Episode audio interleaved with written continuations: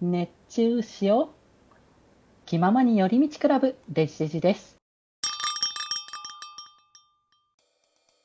で、次の第6と半話なんだけど、こっからね、ペン入れ含めてフルデジだね。もうガツッと変わったね。本当だもう表紙の時点でもう違うなっていう。あ、ちなみにこの表紙の影響を受けたのは多分彼氏彼女の事情のオープニングだと思う。ああ一瞬こういう描写があるんだよね。まあもちろん抱き合ってはないんだけど、で、フルデジになって、まあディティールが上がったんだか下がったんだかではあるんだけど、線は格段に綺麗になったし、和紙のテクスチャーを貼るのをやめたね。ああ本当だいやー、指書きづらそう。まだやっぱ慣れてない頃という感じのそうそうそうそう。いや、でもやっぱり画風結構変わって見えるね。そうだねやっぱり違うねそこは可愛いを連呼してた攻めに好きだって言わせる、これをすごいずっとじらしてたのは何なんだろう。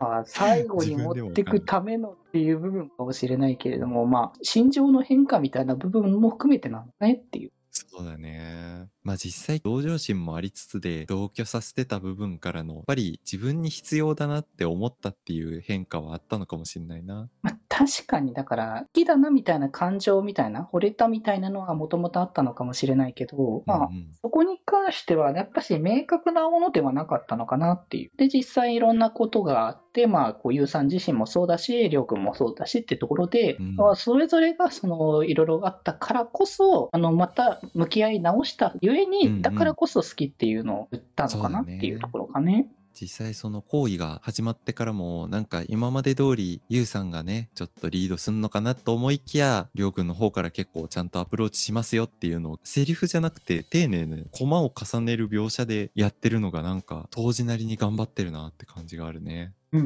うんうん。実際なんかやっぱりね今まで余裕があってリードしてたゆうさんから、うんすごく余裕がないゆうさんにしたかったんだよね実際まあもう自分の手元から離れるかもっていうのをねうん感じているからこその焦りだったりっていうのもあるんだけど行為中にめっちゃ喋 るなめっちゃ喋って るね。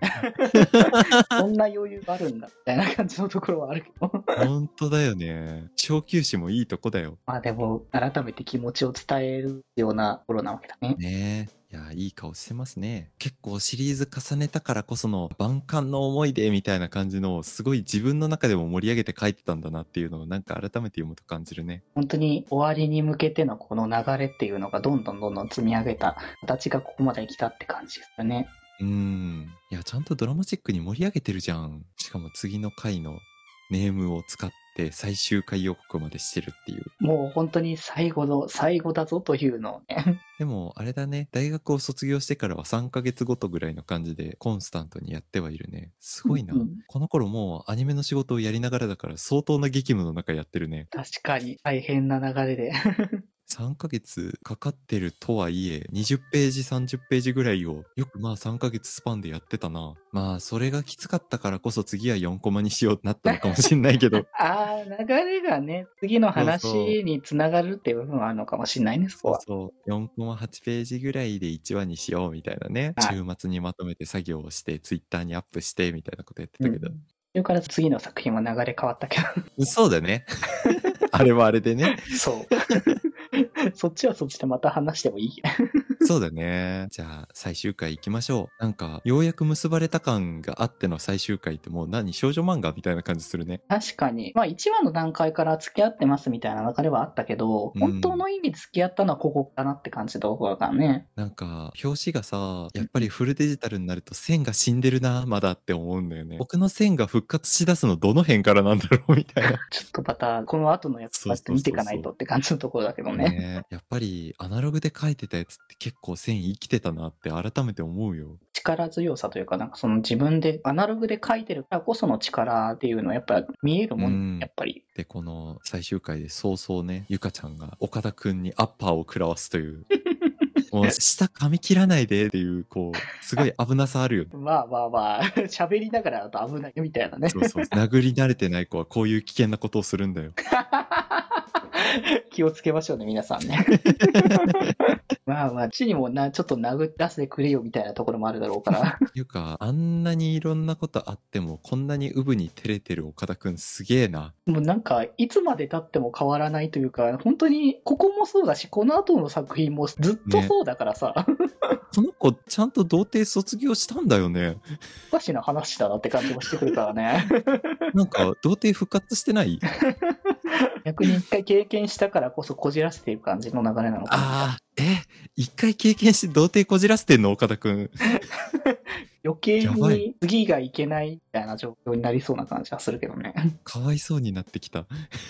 いや、でも僕は、あの、今現状で出てる岡田くんの流れ見てかわいそうだとは思ってるけどね。うん、彼は、まあ、かわいそうだね。どうしようもない状況だからね、いろいろ。 まあ、そしてね、こう、新幹線に乗るんですけど、うこんの新幹線の柵見てくださいよ。これ、自動の柵ドアじゃないんだよ。あーあの、ドアが開くところ、すぽっかり開いてるんだよ。そうだね。時代を感じるよ。もう、今、こういうホームドアがないところ少ないよ。そうだね。まあ大体こういうのはしっかりとホームダーツだからね。いやー、めちゃくちゃ怖い描写だな、こう見ると。 まあ、ちなみに、もうこの頃はハチクロばっかりだからあれなんだけど、うんうんあのー新幹線に乗ってさよならするのが最終回っていうのはもうもろにハチクロの影響ですね。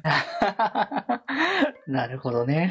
まあでもここはこの先へ進むための別れだからね。そうそうそうそう。もう新幹線の中で泣きじゃくってるのも含めてハチクロの影響。で、こう帰ってきたりょうくん、一回り大きくなってね、ようやくお父さんの顔も見れるようになったよ。やっと向き合うことがなったわけだからね。 なんだったらお父さんと逆シーンまでやりますよ。確かに。ちゃんとそこの部分の成長がやっぱこう現れてるわけだから。で、この写真の伏線はね、我ながらちょっとうまくいったなって思った。ああ、そっか。本当に1話の時点でも、回想シーンで写真撮ってたっていう時も、もう何にも考えてなかった。ここで、なんかネーム書いてる時に、これだ写真だってなって書いた。これはいい絵だろうね。 こんなんあったら泣いちゃう わ。泣いちゃうよね。いや、いい最終回してるじゃん。ねしっちゃかめっちゃかだった けど。